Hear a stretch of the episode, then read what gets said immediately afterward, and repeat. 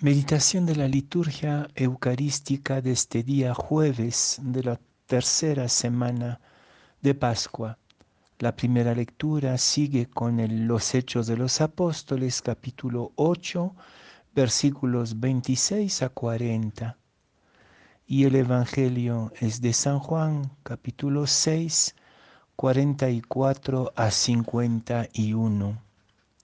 En aquel tiempo dijo Jesús al gentío, Nadie puede venir a mí si no lo atrae el Padre que me ha enviado, y yo lo resucitaré en el último día. Está escrito en los profetas, serán todos discípulos de Dios. Todo el que escucha al Padre y aprende viene a mí.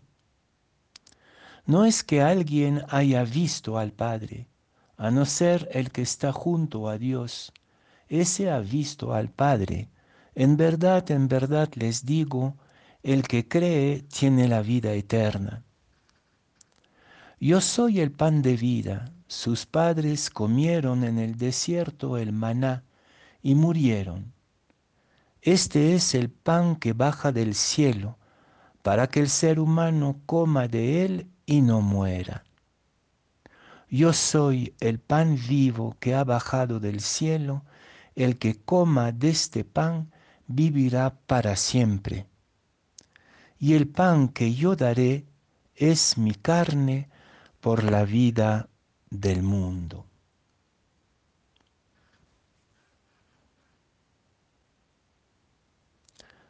No me entiendo, decía San Pablo. Y podríamos decir lo mismo cada uno y cada una de nosotros. No nos entendemos a nosotros mismos. Hay varios hombres, varios, varias mujeres en cada uno de nosotros.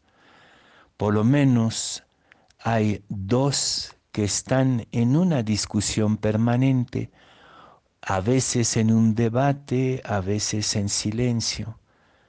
No me entiendo, hay dos hombres peleados en mí.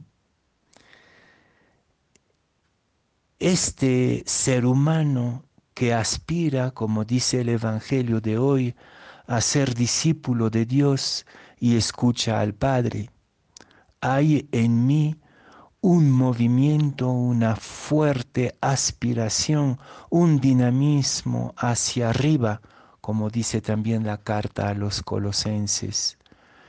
Hay en mí un resucitado en camino de resurrección. Pero también hay en mí otro hombre, otro ser humano que es de carne, la fragilidad cuando hablamos de carne en la Biblia no es solamente ni especialmente la sexualidad. La carne para la Biblia es simplemente la realidad concreta.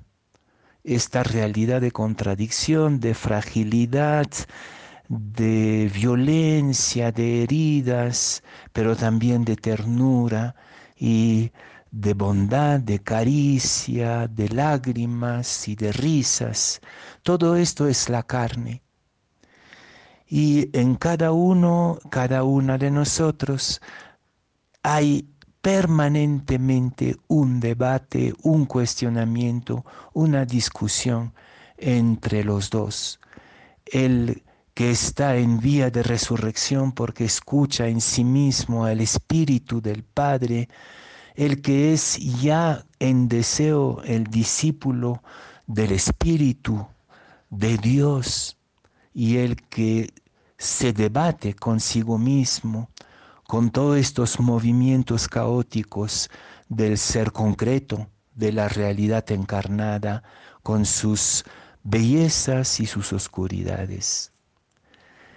Desde algunos días ya estamos en el gran discurso del pan de vida en el capítulo 6 de, de San Juan. Para el Evangelio de Juan, este capítulo 6 es realmente la institución de la Eucaristía.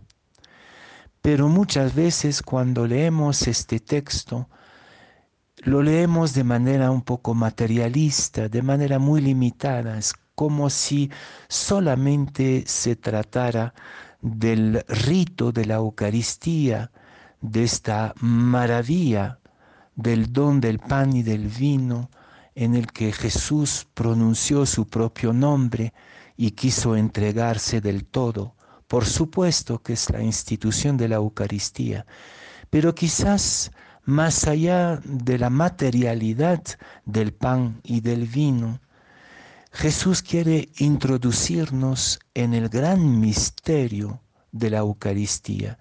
Y quizás este gran misterio precisamente es la reconciliación definitiva de los dos hombres, de las dos mujeres que hay en mí, o quizás más de dos todavía, ¿no? Puede haber, por ejemplo, el que se debate con su cultura, con su educación, con su pasado, con su historia. La polifonía de lo humano en conflicto, en debate, en discusión, encuentra en la Eucaristía su gran reconciliación. El pan que yo voy a dar es mi carne por la vida del mundo. Es la carne de Cristo que transfigura nuestra carne y la hace discípula de Dios, la hace espíritu. Ya no hay una pelea, una, un conflicto, una discusión, un debate imposible entre las potencias que nos atraviesan, las de la carne y las del espíritu, los movimientos de las energías humanas en la Eucaristía están reconciliados. Si, eh, si Jesús que se da a sí mismo como pan en la Eucaristía, pero también en su palabra, en su ejemplo, en su historia, si, si Jesús es pan de vida para nosotros, entonces en Él estamos plenamente reconciliados.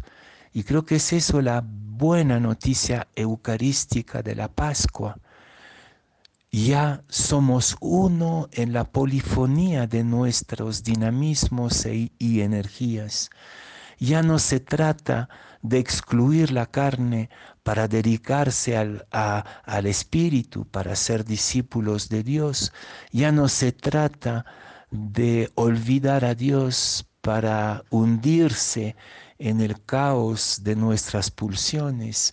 Todo esto está reconciliado, resucitado, rearmonizados.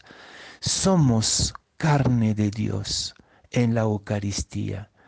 Este discipulado de Dios ya no se opone al dinamismo carnal del ser humano. Somos una sola realidad la carne de Dios en Cristo Eucarístico.